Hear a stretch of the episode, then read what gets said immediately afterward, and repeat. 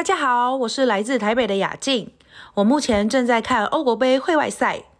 本集 Podcast 录音的时间是台湾时间十月二十二日周日晚上十点半。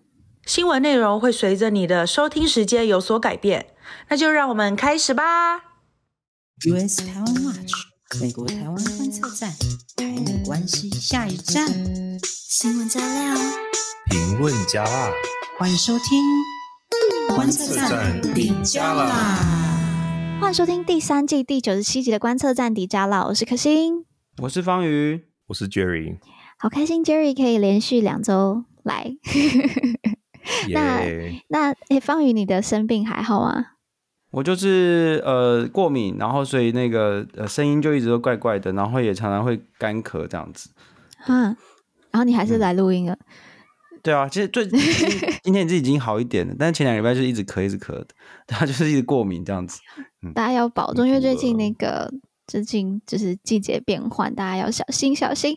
好啦，那诶，我这边想要问一个，就是问我们所有的听众一个小调查，就是大家喜欢听国际新闻的那一 part 吗？就大家就是拣精选国际新闻的 part 嘛？因为我也在想，这会不会让整个集整集变太长，或是大家觉得好像没有跟台美这么相关，所以欢迎大家呃回应。好，那因为今天的内容有点硬，所以大家请请抓稳。那我来 highlight 一下今天，不是每次都差不多吗？呃、我觉得前几 OK 这几个礼拜因为以巴的关系，是是确实呃以以色列跟哈马斯啦的关系呃有比较有比较硬一点，但是我觉得有几次我觉得还好。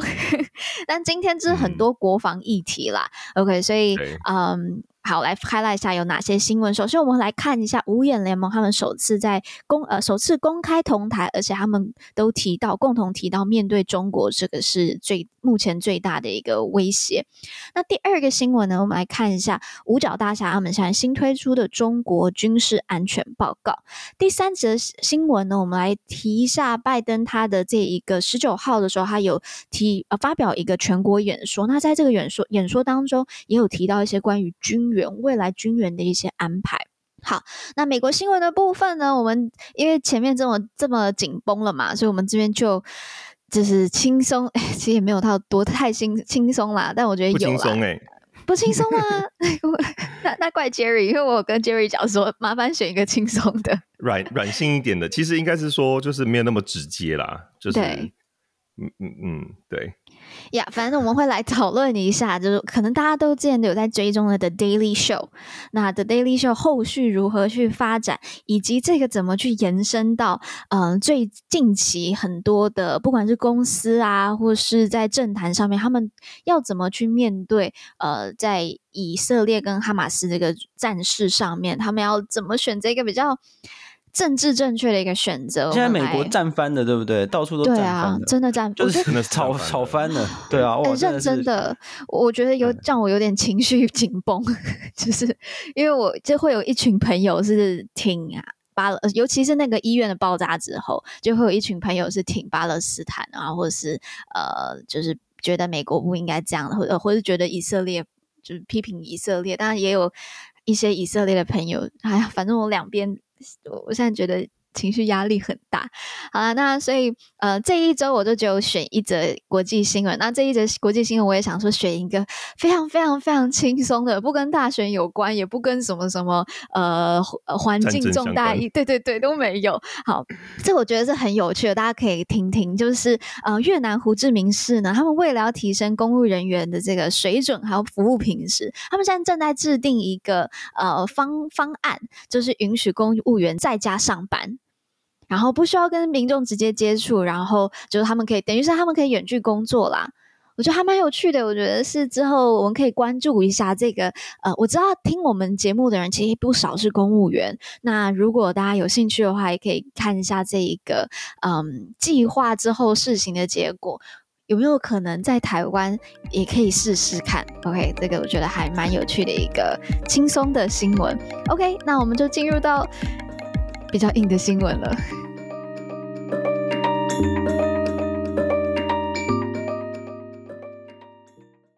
好的，第一则新闻呢是啊，五眼联盟呢，他们在这呃，大家听到的话是上一星期他们在加州举行这个一连串的会议。那星期二的时候，就十月十七号的时候呢，五国的情报单位首长就在 Stanford 的这个胡佛研胡佛研究所，他们首次公开同台出席。那这一场这一场座谈呢，是由非常著名的这个前国家美国的前国家安全顾问莱斯来去主持的。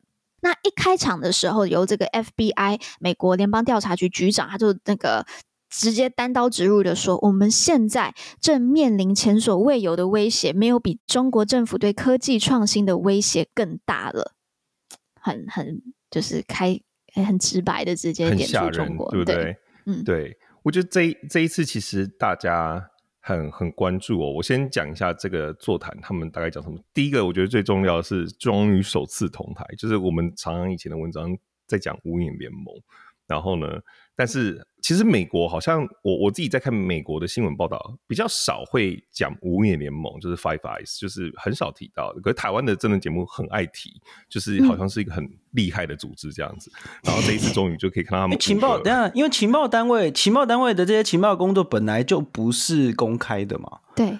就是你很难会知道说情报单位在干嘛，所以他们其实本来就不是一个适合这种公开出来讲话的那个单位，就是媒体上很少会看到。可是像在台湾什么关键时刻什么，就会常常就是说无影联盟又怎么样怎么样，就是听起来好像是一个什么很重 很很很无眼联盟，就听起来很可怕啊，就是什么监控设备，好莱坞的好莱坞的拍摄电影的那种那个内容这样子。对，好，这种谍报片里面会出现的组织，对。，OK，Anyway，好，那就是终于我们这一次首次看到，就五个人，就是他们的五眼联盟的人都出席，然后坐在一起这样子。那整场座谈里面呢，他们几乎呃五眼联盟的成员都同意，中国政权对全世界的创新跟民主开放价值是一个很大的威胁。光是这个 unprecedented 前所未有这件这个词就被重复了七次，来描述中国共产党的威胁。那澳洲安全情报组织。那个首长博吉斯呢，他还补充说，就是中国偷取智慧财产权的规模和精密度是人类历史上前所未见的。那反而俄罗斯，俄罗斯整场只被只被提一次或两次，然后而且呢，大家都也大概都同意，就是说俄罗斯是中国对抗民主国家时的盟友，就是把他们两个就是就直接把他们归类在一起了啦。那我觉得这一场重要的原因是，现在乌俄乌战争爆发一年多，然后呢，最近又以巴冲突，那很多人都会有这个担忧，说，哎、嗯嗯嗯，是不是大家都不理台湾跟中国了？就是，就大家都被分心掉了。嗯、那可是这一次，你看这么大咖的阵容，聚在一起，你会发现，正常看下来，他们非常的 focus 在中国上面，嗯嗯嗯、就是他们没有被分心，因为他们知道，因为这个是。最大的敌人就是大魔王，所以我觉得某种程度上，我会觉得还蛮蛮，就是有点，就是 OK，好，你们就是还是有在，就是放对重点。嗯哼嗯哼，哎、欸，我想要特别讲一下这一场哦，因为这个是呃，哎、欸，五眼联盟大家知道是哪五哪五个眼吗？哎、五个？要去对不对？是不是？是不是这个？好像我们刚才都没讲，对不对？五个五眼，我们到底是哪五眼？对，最后最后再来公布一下好了。好，哦，就这好像也不是一个尝试嘛，对不对？这个比这个应该是应该，如果你不 Google 的话，可能不太知道。大家先猜猜看，一定有美国嘛，对不对？好，那刚才我们提到澳洲，嗯、那另外三个眼是哪三只呢？呃，给提示，给提示，就是都跟他们很好，然后呢，啊就是、就是在历史关系上面也很紧密的。OK，嗯，应该很简单啦。好，好，那。Anyway，就是在二次世界大战之后，这五眼联盟的成员就已经同意说要彼此进行情报的共享跟情报工作的一些互助，所以就成立了这个所谓的联盟，就是他们是一个情报单位的联盟啦。嗯哼，好，那这一次是史上首次，第一次，好，从二次世界大战到现在第一次，情报首长这五个国家的情报首长公开坐在一起同台。所以你可以知道这一件事情的那个、那个、这个意义是有多重要，这样讲，而且像谍报片的剧情。可是谍报片不会不会有那种长官，不是谍报片不会有那种长官公开坐在一个地方，然后指责某另外一个国家在。谍报片如果这样的时候，就会有一个其中一个长官被暗杀。对对对，或是其实其中一个人是，对对对，其实其中一个人是间谍，对对，没错没错，反派哦，假装的。不要再讲讲回来了。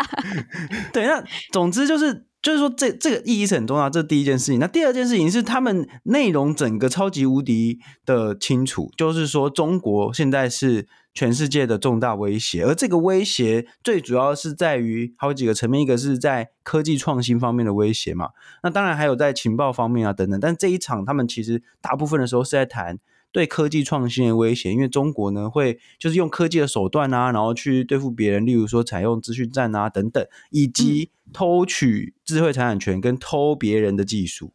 哦，所以说这个大家目前最关切的问题，其实是。讲得非常清楚的。那我想要特别讲这一点，是因为在十月二十号的时候，也是我们今天录音的前两天的时候，我刚好在线上进行了一场演讲。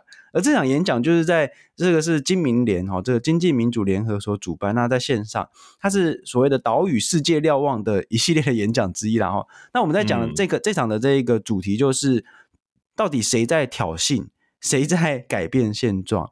那很显然就是中国嘛。然后我就讲到这个，然后。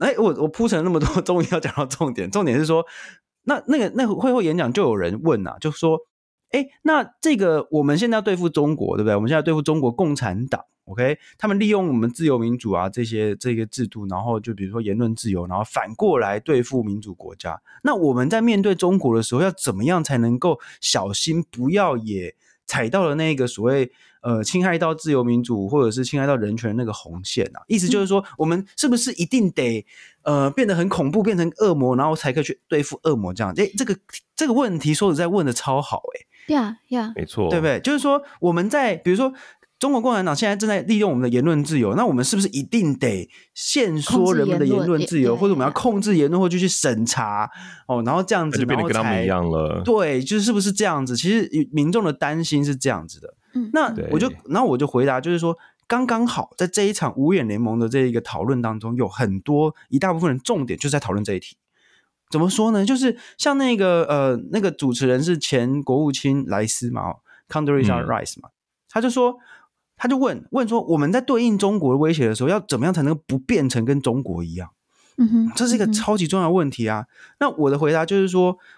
我们在做任何的限缩人民权利的时候，我们必须要经过法治的程序。什么意思？就是说要经过整个法律的呃这个审查，然后要确定说我们的这个要符合比例原则。意思就是说，我们对人民的这个手段的，这我们对人民的一些自由的限制，不能够逾越那个手段那个程那个程度一个程度。然后呢，我们也必须要确定说这件事情是可以阻止中国共产党的。怎么说呢？我我随便举一个例子，例如说数位中介服务法这件事情。Yeah. 数位中介服务法就是要限缩平台，也就是比如说 Facebook 啦、IG 啊等等，我们要限缩他们，就是说你们要负起一些责任，要这个做一些审查等等。嗯嗯嗯嗯。那那这个时候就有有人跳出来说，那是不是要限缩我们的言论自由啊？或者是言平台会不会怎么样，把我们这个三文啊什么叭叭叭之类的？这不是因为无限上纲吧？对，自由不是无限上纲，就是假设你今天在 po 一些假讯息，或者你在帮中共宣传的时候，我们会说这件事情是不行的。经过一定的审查程序，然后经过符合法律的这个规定，我们是可以把那个要求平台把那些文章做一些审查，甚至是移除的。OK，那这是必须要经过一定的程序。例如欧盟，例如日本，例如韩国都有这样的立法。那我们不会说欧盟就因此没有言论自由的嘛？不会嘛？也不会说韩国没有言论自由，不会，因为经过一定的程序，然后确定说符合法治程序跟原则的这些手段，对，应该要可以用才对，而且应该要赶快来讨论怎么样对付中国共产党。嗯，对，所以我觉得这个题目应该是非常重要。然后五眼联盟的成员他们都在讨论这一题。Yeah，我觉得这一题就是。对美国来说也是非常的相关呢，因为美国你知道网络上的讯息、假讯息，然后尤其这一次以巴冲突发生之后，在 X 上面的，呀，就是非常的夸张。然后我觉得美国甚至都还没有像台湾已经开始讨论就是立法了，就是美国这边还是。一团乱。我我觉得其实台湾有一个讨论，我自己是觉得最近我我是还蛮欣慰的。我觉得一个很大的很重要，大家现在在看的议题就是 TikTok。那我们大家都知道，TikTok 或许它的内容可能是呃上面可能会有一些不当的内容，OK。然后还有不只是 TikTok 这个还还有它软体本身是是我们之前我们也报过好几次了，他们中国中共是可以直接去介入的。OK，好，那这就不多说。那那我们要怎么去面对这一个平台？然后还有小红书等等等等等。我其实我最近还我觉得是开心的，是因为我觉得看到很多人正在讨论这个议题。那对于民主国家，当然我们会觉得啊，那我们是不是我嗯，我们好像其实禁掉。直接把这个平台给禁掉是最快的一个方法，但是这样禁掉是不是又显得好像很威权？那我觉得现在很棒的一件事情是我们开始讨论，而且民众开始讨论，公民也开始在看，说我们有什么样子的方法是我们可以去做，然后呃，也有更多更多这些媒体试读的这一些教育或是讨论都出来了，然后还有这一些访问。我说真的，我觉得这个就是民主社会一个非常棒的一个展现。那我也觉得这是五眼联盟现在在讨论的议这个议题也是我们台湾可以跟他们一起分享。那其实我之前在做 LRG 的时候，这也是我们常在讨论，也在跟国外在国际在讨论的一个议题。那我觉得，嗯，我自己目前是处在属于一个比较正向的，我觉得台湾做的还不错，然后是可以跟其他国际分享的一个，我是这是我现在的态度了。可以让美国来学学。嗯。我们也有一些部分可能要跟他们学学，就互相啦，这是民主国家重要的，就是我们互相学习。好，那我们回到这一场，这一场这个呃首次的座谈，他们莱斯还有说什么吗？他在最后的时候，他就有提到，就是大家也很，我我相信很多人也会有这样子的疑问，就是莱斯说说哦，就是人们经常问我，我们是不是处在一个新的冷战？那我告诉大家，不是，现在的局势更难。因为苏联当时的苏联是一个军事巨人，但是在经济和技术上是一个侏儒。那这一次呢，我们的竞争对手哈，就是他他的原文是 competitor and adversary，从技术、军事和经济上都可能与我们实力相当，所以是一个不一样的情况。嗯、而且这个我可以补充，就是前阵子我也看了一个。一个报道就是在讲说，譬如说技术，刚刚不是说都偷窃吗？我觉得可能一都也有一半一半啊，或者是六十四十这样子，就是他们可能有些技术是借来的，或是就是透过合作来的，但是他们自己。的人才也是不容小觑。那那个报道其实就讲现在中国的电动汽车，你知道各个国家像 Volkswagen 啊，或是不包括包含 Tesla，他们的市占率都越来越低了，是因为中国现在他们自己的电动汽车还有他们的车用软体非常的先进。已经已经可以打趴，就是你所知道的这些所谓的大厂的程度了，所以这是很恐怖的事情。哎、欸，你这个、啊、这一则的连接可以传给我，然后我把它贴在就是我们这一集的留言区，这样大家可以。好，我把那个影片找给你。嗯嗯嗯。呀、yeah，对。那不过就是莱斯也说了，就是不过正是因为如此，所以我们才更需要去动员自由的公民们做我们最擅长的事情，那就是在创新上超越我们的对手，在竞争中胜出，嗯、好让历史朝向正确的方向。嗯，对。我我觉得这一次，我坦白讲，我觉得刚才莱斯说的那个，就是他讲那个苏联之前是一个军事巨人，但是在这个经济基础上都是个侏儒吧。We we know that，但我觉得就其实蛮不给俄罗斯面子了吧。Anyway，我觉得这一次还有个蛮特有趣的一件事情，就它的时间点。那刚才 Jerry 也有提到嘛，这个时间点是啊、呃，就是以色列跟乌克兰的战事都持续在进行当中，他们但是他们还是在这个时间点站出来讲这句话，而且呃。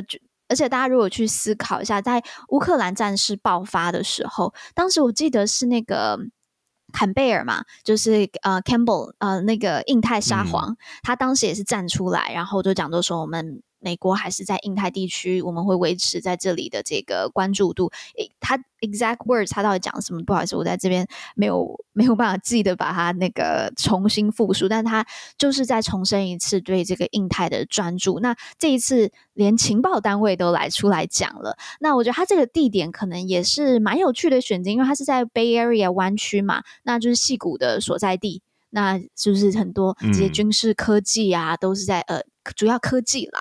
那被偷的科技也很多是在那里。那我觉得这是一个蛮有趣的一个选择。那我这边还要再补充一点，我觉得这一次很开心可以看到，今天我们这一则报道是观测站的人员就在现场，我们是一手的报道。然后大家看到，如果我们就是呃在 Facebook 上 PO 的那个文。的照片也是我们自己拍的，我们坐超前面的，我就觉得开 心开心。就我们的，你说谢霆谢婷婷她有她有在现场，那就帮我们做这个报道。那我觉得这个也很开心啦，观测站可以见证这个这么重要的一个历史时刻。那我们就接下一则新闻，那下一则新闻也跟这一则其实息息相关。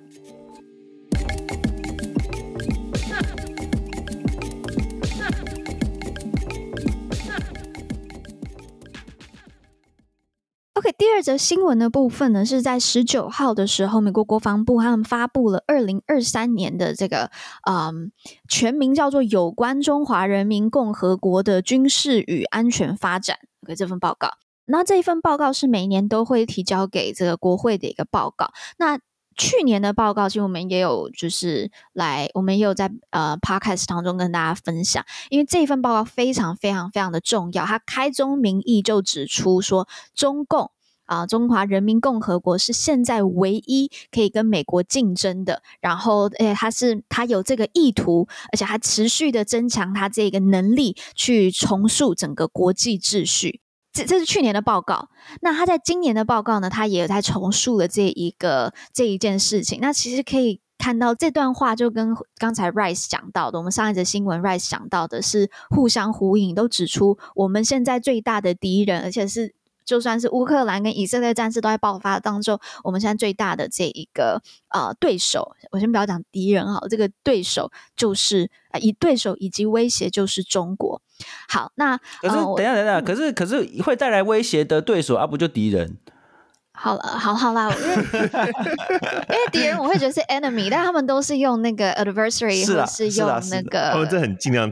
避免去用那个 enemy，对，因为他们也不想要升高局势，升高这个情势。OK，但但在逻辑上，逻辑上我的我这样讲应该对吧？哎呀，对呀，对啊，会带来威胁，然后又是一个对手，然后又是在军事上的威胁、经济上的威胁，各方面都是威胁啊，不就敌人啊？外交就是要你外交就是要用很多那种词汇嘛。好啊，OK，说得通。OK。那那个大家来猜一下，让方宇跟 Jerry 猜一下。嗯，这个脚本上面没有写哦，所以真的就是让 Jerry 跟方宇猜。上一期呃，二零二二年的这个报告，他提及台湾的次数二十九次。那你们猜这一次的二零二三的报告提及提及几次？五十次。呃、嗯，那方宇呢？短猜，应该差不多吧。今年跟去年的情势应该差不多吧。所以你觉得也差不多二十九上下，三十次左三十次吧？答案是四十一次，就是好啦，就就是往往就他们 刚好是 Jerry 跟 方宇的中 中间，对啊，那就是有我觉得算次数不一定是最好的计算说台湾的这个重要性啦，但也可以提的就可以看到，就是台湾在这份报告里面更多的被提及了。好，那 Jerry 要不要帮我们就是 review 一下，然后就是 highlight 一下这个报告里面有什么大的重点？嗯，这个报告大家嗯很很长，大概快两百页，所以我相信大部分人没有那么 hardcore。就是，可是如果你有兴趣，但是不想全看的话，其实你可以去看那个 summary，它前面会有一个 summary，Yeah. 所以你就可以知道大概在讲什么。那我们就跟大家讲一下，就是报告呢，它其实这个报告一开始它又再重述一次，就是去年的报告主旨，就是讲 PRC，就是。中国共产党就是中华人民共和国啦，它就是现在唯一的我们的竞争对手，就是美国的竞争对手。对然后呢，它而且是具有这个企图，而且非常快速的具备有这个实力，可以来重塑国际秩序的对手。所以就等于是还是我们头号敌人的意思。哎、嗯，我居然用了敌人，头号竞争对手。好，修正那。内容多次提到，就是二零四九，就是中国解放军完成改革以及中国再次富强的时间目标。因为四二零四九就是刚好中国建政一百年嘛，对啊，对，所以美国的那个 DC 智库，我们之前七呃七月跟他们一起办活动的这个智库就叫 Project Twenty Forty Nine，他们这个取名就是有这个典故，因为二零四九是一个重要的时间点。然后也有提到，就是在二零二三年。中国将会拥有一千多枚的核武器，就是完全超过他们原先的预测这样子。那在台湾方面上面呢，则是多次提到，在 Pelosi 访台之后呢，中国就开始有大规模的军演啊，然后呢，所以就是他们的预测就是中国的威胁真的是不断的在升级当中。那内容除了盘点中国的军力以及背后的动机之外，那他也强调，就是中国在崛起、增加军事力量、拓展全球影响力的同时啊，中国也。拒绝取消，还有忽视例行的双边国防互动和美国国防部的要求，这个我们之前也讲过，就是美国希望建立对话，因为美国就是一个爱对话的国家。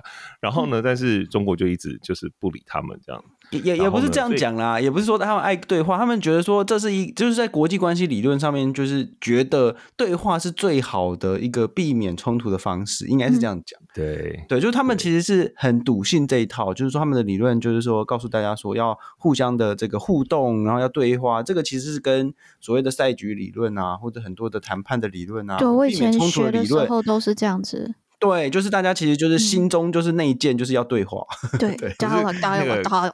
之前我们采访那个 Caris 的时候，他就是说嘛，他就是知道你们喜欢这一套，所以我就我就把这个当做一个筹码，想跟我聊。没错，中国就是会这样，先做这件事情再说，这样子。跟他演这场戏。所以就是，嗯，过去几年就是这些例行的双边对话，其实基本上都很难达成，然后各个层级的军事对话也都没有办法达成这样子。对啊。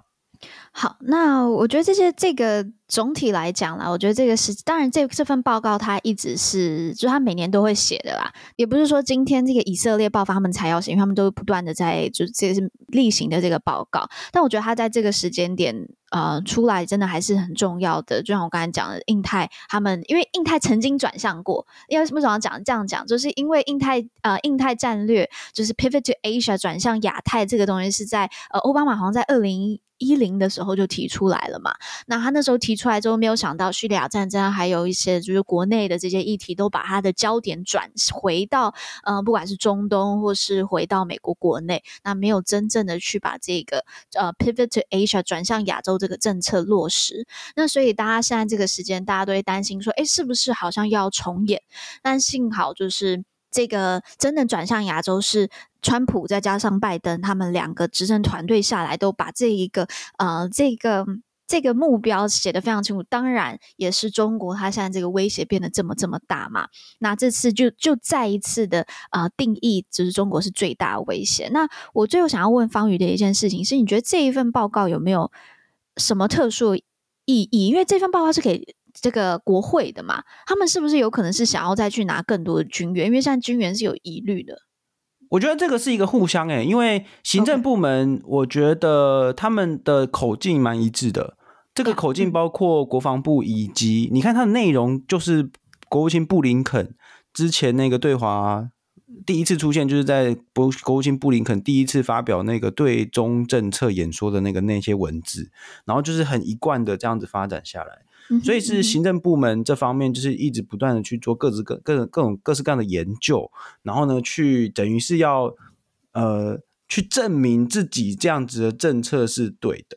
那因为美国是三权分立的国家，所以你当然是必须要是你这个预算是要说服立那个立法，也就是国会的。那而且而且最有趣的是。三权分立是这个，就是他们连总统都不能够指挥自己同党的议员，所以你连自己同党的议员你都必须要说服的。对，哦，所以就是就是说，你必须要有很坚实的研究的成果，告诉国会议员说真的是这个样子，所以我们真的需要这些预算，真的需要这样的政策，这些事情。那我觉得可以解读，就是说现在整个呃美国的这个对中国或是对整个印太区域的政策是非常的一致。非常一贯，那也不会因为现在看起来这个中东啦、啊，我觉得很多地方发生的这个，其其实对台湾来说真的有各种不利的因素诶，从俄乌战争之后，然后这个又发生中东的这个以色列这边的事件哦，什么真的会有蛮多人担心，就是像以前一样，就是那种整个比如说美国遇到恐攻，整个那个重心就转移了，但但是现在看起来就是没有。我就说美国就是还是非常坚定的在对付中国，嗯嗯嗯嗯，所以这个对我们来说就是最重要的意义。呀，yeah. 好，那我们我我这个完完全认同，然后也是我觉得这份报告非常非常重要的。好，但是就像刚才提到的嘛，现在这份报告是给到国会，那但国会现在对于这个军援好像还是有一些呃疑虑或是不同的意见，我们就进入到我们的第三则新闻，我们好好来聊这件事情。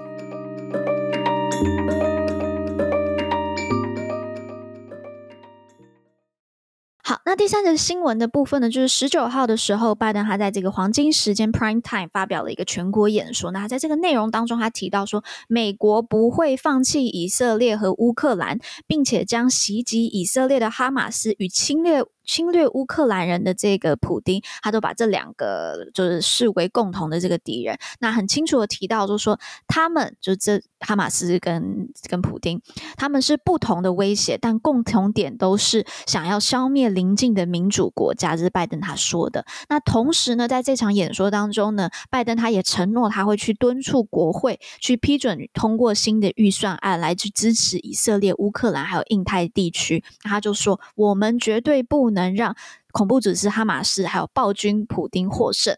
OK，但是呢，在演说当中，拜登他并没有讲，就是说这一个预算的总额。那透过了，那是之后国会呃官员对 BBC 啊，还有一些呃像 Financial Times 御用的那个 御用的这个透露消息的媒体，对对对，对，他们有透露出来，就是预借总额可能至少会一千亿美元。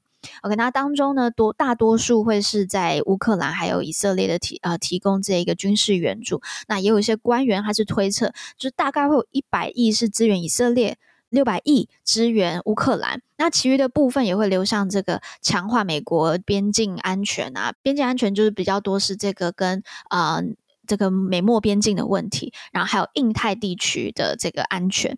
那在美联社还有 BBC 的报道当中呢，他们还有提到说，这个协防印太地区的是有，他是他们是有点名台湾的。OK，所以还会有一部分的钱是会流到这台湾的部分。OK，不过呢，Jerry，我们上次是不是有想到一个大的问题？你上次有提到。对啊，就是这个预算最后是不是要通过国会？可是现在国会就是一样，就是。最新的 update 就是 Jim Jordan 他就是三次投票都失败，所以那到现在还是没有议长的状态，真的是一团乱。然后大家真的是非常的沮丧，然后很多人批评说：难道你在拔擢现任议长之前都没有任何的 plan 去？就是你，you know，就是大家都是很厉害的政治人物，对不对？在你进行这件事情之前，你都没有想到后果吗？你都没想到就是那我们要怎么出选出一个新的议长吗？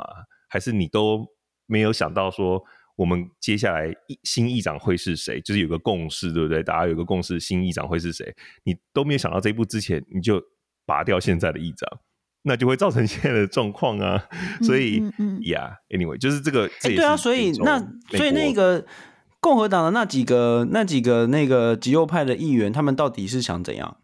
就所以就是被被被痛骂，这这一次就是在一个闭门会议里面，就是 McCarthy 就是被拔掉的那一位，就是还甚至跟那个 Matt Gaetz 就是也不是大打出手，就是就是直接就是呛怒呛就是了，因为 Matt Gaetz 就是当时提出要提出这个动议要把议长拔掉的人，OK，然后呢，他反正就是里面就是在讨有一次闭门会。闭门会议的时候，最近这一次，然后呢，反正就是他就很生气，就是叫他就是你给我坐下，然后他就坐下这样子，然后就 媒体就是现在媒体已经在追这种东西，就是已经开始往那种党内政治去追，然后就真的是一个一个闹剧了，对啊。呃、嗯，刚才刚才方宇是说，就是共和这些呃极端派的到底是要干嘛？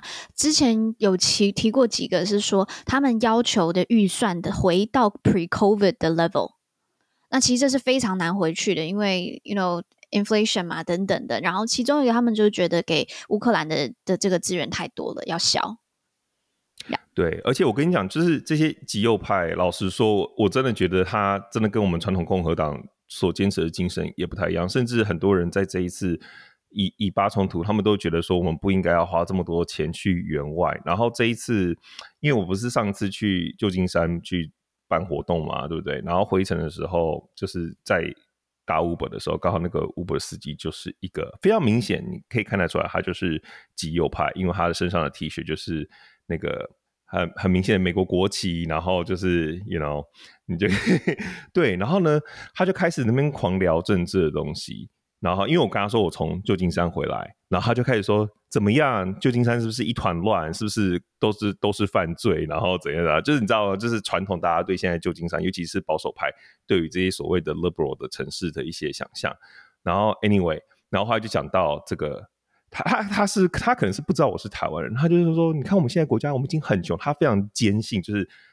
美国现在已经穷到一屁股债了，所以才开始要对大企业开税，就是不是很多人讲说。呃，企业的税太少了嘛，我们要多增加，就是对多对这些大企业课税。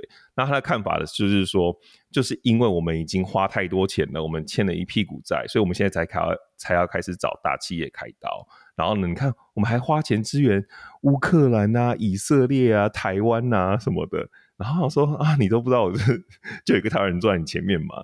反正，但是他的想法就是这样，他觉得我们不应该花这么多的钱。所以，这、欸，等下那个，我想要，我想问一个问题，哎，就是，嗯，就是别人问我，就是媒体在问，然后我其实也没有那么肯定，就是说，假设，假设哦，假设今天川普又在当总统的话，那现在美国的这些员外的政策，或者是这些预算，是真的会被取消的吗？我觉得很难说，哎，老实说，没有人知道，因为这不知道他会往什么方向走。Right，、uh, 他本人是蛮失控的，可是就是看他最后的。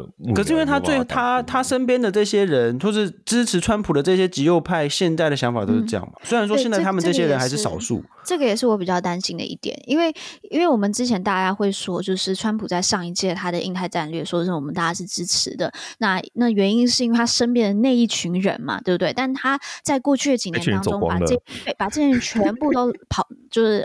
弄跑了，那他现在真的支持他的人，说真的，我我讲一句很直白的，这一群人他们呃教育程度不像先前被他犯人那些人这么高，然后嗯、他们呢呃，当然就是跟川普的。就基本上，川普讲什么，他们就是完完全全接受。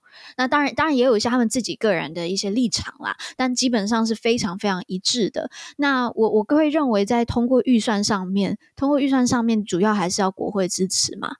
那如果川普，可是因为现在 就是问题，就是说，你看现在这些很少数的共和党极右派的这一些人，才二十人。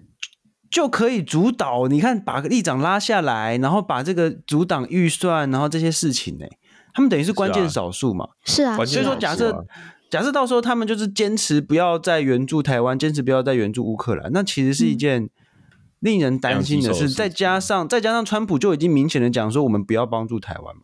对啊，他说觉得这样就这样就不行，当成 bargaining trip，对不对？他就说我们就是要跟中国谈判啊，我们怎么可以说我们要帮助台湾？他其实就他自己本人就这样讲啊。而且之前不是那个 New York Times 就有做一个整理，就是历届国会的议长，就是所谓的呃，而且他是特别跳出，就是共和党的国会议长，他们在议题的立场，就是到底是比较自由派或是比较保守派。你知道 Jim Jordan，他当然是现在还没有当选，可是他就被列在里面，他是真的是极右，就是如果你去大家去找《纽约时报》那一篇文章，他有做一个图表，就就连跟 McCarthy 比，McCarthy 已经是。其实 McCarthy 还好，他已经是他已经是有点，也算是偏右了，就是跟啊，但是 Pelosi 也偏左啊，所以是是，就是是是，可是没没有他他，可是他的那个图表是，他只挑就是共和党的众议众议院议长，就是过去的，还有那个什么 Paul Ryan 嘛，对不对？还有之前的，之前不是有个什么 Rich Rich 是访台的那个，很久以前访台的。对对对对对，他也在上面。你知道，跟他们比，McCarthy 都已经算是站在右边的，但是 Jim Jordan 是在更右边，是整个超右边的。所以就是可以想想见，就是如果他真的当上议长的话，那可能真的就是因为你知道，议长的职权就是他可以决定要把哪些法案，嗯，对，要排议事，然后要审哪些法案，嗯，所以是非常重要的角色，嗯。啊。好了，我我们讲这么多，我们先讲回来这个军援的部分。我我觉得这真的是我们 大家要要关注的啦，因为这真的不是呃未未来会怎么发展，我们也说不准。但是这是真的是我们比较担忧的一部分。那当然，我觉得保卫我们自己还是要靠台湾自己去自己去防卫我们自己嘛，对不对？但是我们也要面临大选了。我们现在在大选的状态下状态下，我们也看到在呃，其实，在国会上我们的立法。立法的这个民调上面，似乎大家的想法可能是对于未来军事上面比较不优的，所以 这个也是我们要好好的去考虑的一件事情。Anyway，我们先回到这一笔预算，我想要问的一件事情是说，现在我们可以看，它是这一笔预算包了以色列，包了乌乌克兰，也包了这个边境。呃，那我觉得要讲的一个蛮重要的事情是，把它把边境也放进来哦。边境的预算是共和党人他们要求要拉很高的一个预算，那他也把这个预算把它拉进来了，然后台湾也在，就台湾印太这个也在里面了。统包把费用统包在一起，是不是是用总额的方式把这个金元降低？它看起来会很多，但是你把它分下来的时候，其实压低了。我觉得倒不是这样子我的看法就是比较好过，Okay. 因为你就是全部包在一起，oh, okay. 就是这个东西是有你要的东西在里面，yeah. 也有我要的东西在里面。那，那我们都 compromise 的过程，对对，有中间角力过程，到底谁占多少比例？但至少就是，而且这只是一个法案，对不对？所以你要过就是过这个法案。如果你全部都拆开来的话。就会非常的分歧，因为某些，嗯嗯，嗯，譬如说共和党、民主党在某些东西看法不一样，那那些法案就不会过，所以这是一个就是统包的概念。那方宇觉得呢？我其实对于这个法案的内容还没有太太多的这个了解，但是我觉得这个好像已经被当成蛮多的那个新闻头条了，就是说这、嗯、这钱蛮蛮大笔的，所以我觉得还是会需要一些这个呃说服的过程啊，尤其是现在。我觉得比较大的变数，真的还是共和党那边呢。对啊，对啊，对，我觉得现在也有一个，呃，我我个人觉得啦，他也有一点是先把这个预算先丢出来，那他先拉一个很高的数字，先从高数字再慢慢慢慢慢慢的，你还有空间去减，或者是或者是细节之后再慢慢调。对对对，那先那他也把这个边境预算把它发拉进去嘛，那你想要过你的你最重要的边境，那你其他的跟着我一起过。呀，那我们就看未来会怎么样子去发展吧。我觉得这可能，嗯、上次的那个预算，呃，上次就是政府不是差点要 shut down 嘛，它是那个四十五天嘛，所以是到大概十一月的时候，十一月中的时候要再去审一次的所有的预算，那就看看这段过程当中可不可以大家更好的去讨论，然后这 更多的沟通啦。好，那这个就持续关注。那我们就进入到美国新闻的部分。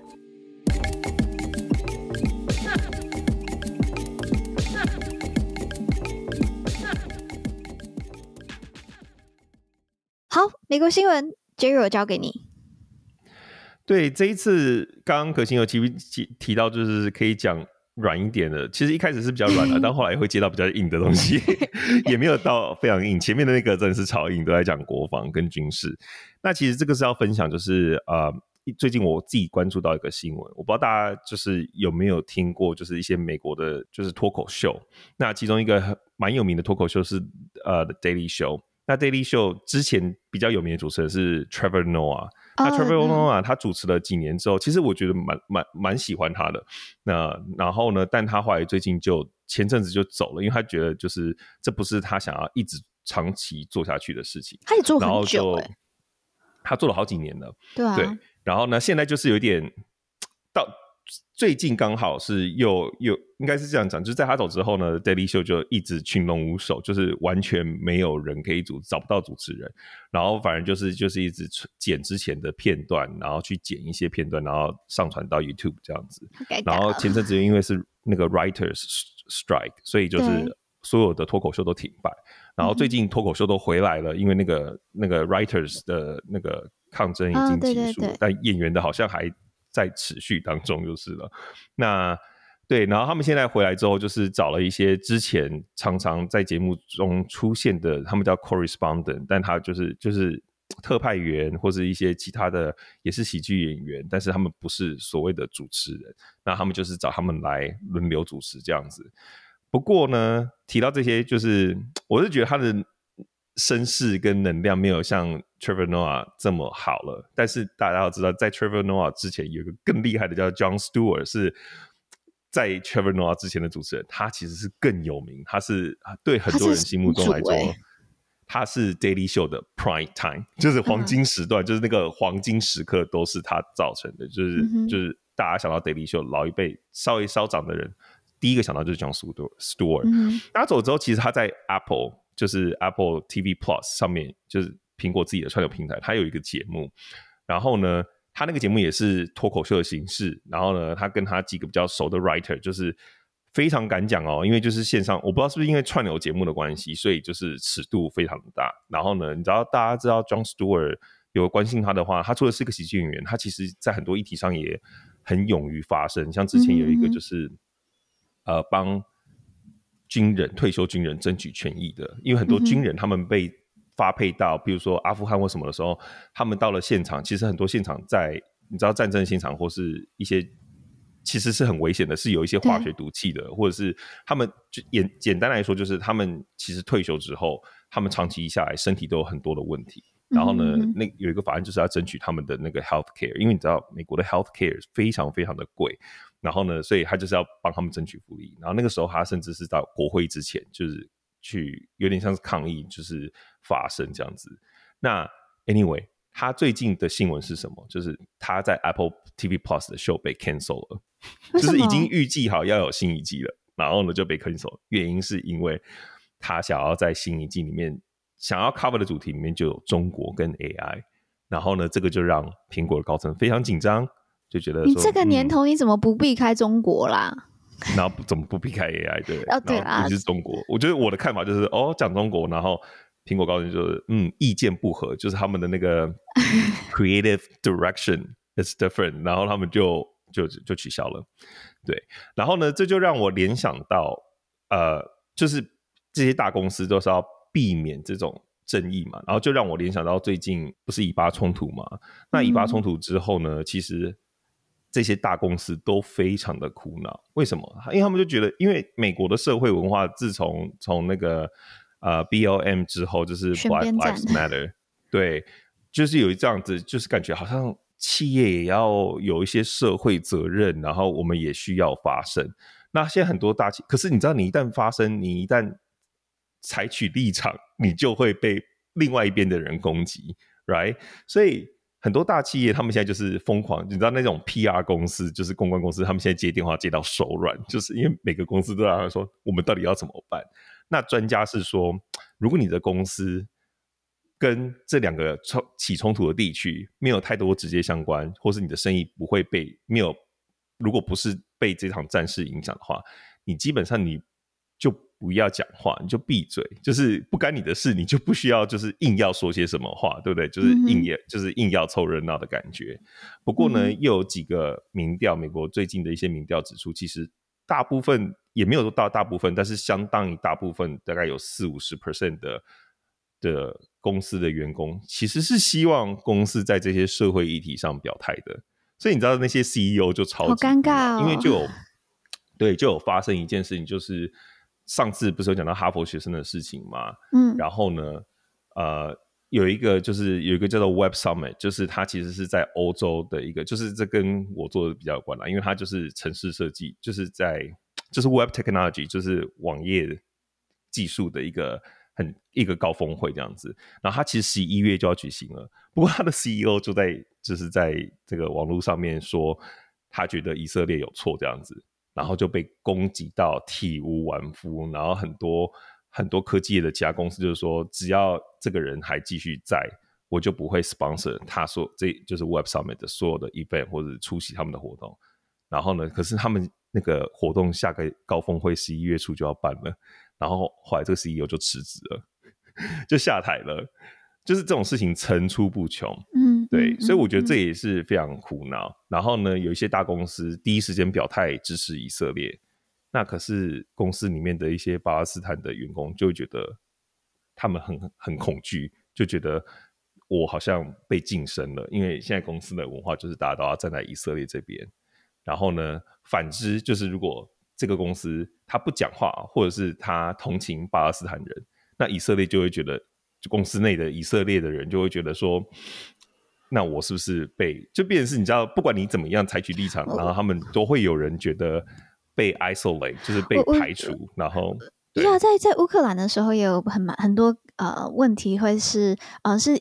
公司内部，我记得 Google 吧，还有好几个这些科技巨擘，他们公司内部的这些乌克兰人，他们也会乌克兰裔的美国人或乌克兰人，他们会写信联署，就是一起写信，然后给 CEO，就是要求他们，嗯，不管是对对于就是嗯，俄罗斯谴责，俄罗斯谴责不只是谴责，他也会要求说，那你要做更多的行动，例如说你的 Google Map 上面你要更多的去啊、呃，或者或是你的搜寻上搜寻的这个网页上面，你要针对这些 Sputnik 啊，就是他们这些大外宣啊，你要有什么把它的这个搜寻的排列把它往下，就是会有这样子的内部的声音。那对他们来讲，其实这也是很重要的，就是这也是工员工是他们最重要的资产诶，就他当然也要那，但是嗯。当然，乌呃，俄罗斯的这个这个市场，我我相信他们自己要去，他们 Google 自己也会去评估。但我就觉得，真的是在这一些对于这些企业来讲，真的是非常非常两难的。那我觉得，我自己刚才 Jerry 在讲的时候，我自己在想的一件事情是，是有没有可能大家真呃要，我觉得发声表态这件事情是 OK 的，但是大家也要知道一件事情，就是。事情都还在 evolve 当中，都还在变化当中。那你要让他现在就表态，这个表态可能也不会是一一直接下来的这个答案。那我觉得就像是现在以色列跟哈马斯的这一个呃冲突，我们可以看到，其实一开始我相信一开始的时候，整个风向是很偏以色列的，但在医院的爆炸之后，开始有很多很多不同的声音出来了。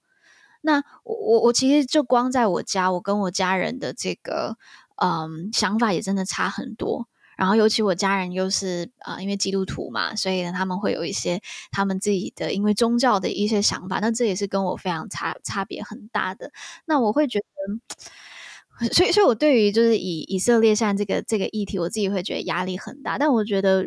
我希望我们的观众可以做到一件事情，我们去不要去给人压力，要去做表态，因为我觉得现在的表态意义不大。你知道他选 A，或你知道他选 B 了，然后呢，所以你要去恨他嘛？你要去当这种，因为这样就当他的朋友嘛？我觉得这个意义是不大，而是继续讨论这个议题。然后，嗯，我会觉得，或者是把焦点放在就是谴责暴力行为，嗯、就是你不一定要真的站在谁的那一边，但是你谴责。这个暴力的行为因为很多人都会就是你知道吗？你你批评哈马斯，不代表就是你支持以色列政府的立场。呃，也有，还是你你支持巴勒斯坦人民，不代表你支持哈马斯。哈马斯，right? 对，这都是不一样的。嗯。就是这个东西真的是非常多的细节。那我我相信，就像上呃，其实说真的，我觉得我们之前做的呃，之前在讨论连续两集，我们就在讨论以色列跟哈马斯嘛，我们能够 cover 到的东西也真的是非常少，而且整个事情也不断的在在在变化当中。所以我会希望，啊、呃，我我很谢谢我们的观众，我觉得我们的观众说能给我们很多的空间，不太我们的留言区，我也觉得都是非常。和缓的给我们的这一些任何的这个建议，我也觉得都是非常好的。那我希望最近那个、嗯、最近以美论的账号好像也比较少出现了。哦，真的吗？对啊，我觉得还蛮好的、啊。哎，但是我们最 近的收听率有往上，所以 所以我是觉得我蛮开心，我们有这样的观众。那我希望就大家也可以用，就是更多人是用这种比较嗯。给给更多，不管是品牌，不管是人都更多的空间去去让他们做选择，也不一定一定要表态吧。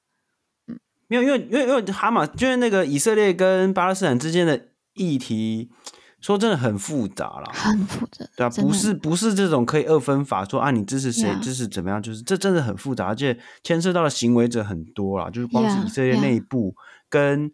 这个周边的国家跟这个呃巴勒斯坦内部的这个每一个不同的行为者也都不一样，没错，所以我觉得不能够这样子这样子去二分法。不过我还是要提醒大家一下，我觉得有点受不了，嗯、我看到网络上实在太多假的中东专家在那边胡说八道，我真的觉得。哎，那方宇你要介绍几个中东专家，这样子大家才知道说 alternative 去哪里找。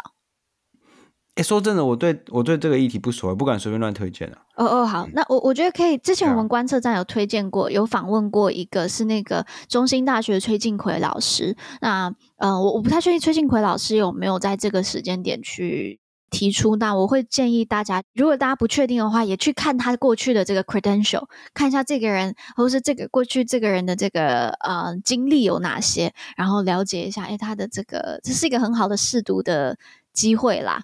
就都去看一看，不要不要讲，觉得讲中东的人就是中东专家。我们观测站没有人是中东专家，所以我觉得这次我们也就不要再多讲。嗯，好，那呃，那我们是不是要公布一下五眼联盟的答案？好的，请说。方宇，你说，方宇，你说。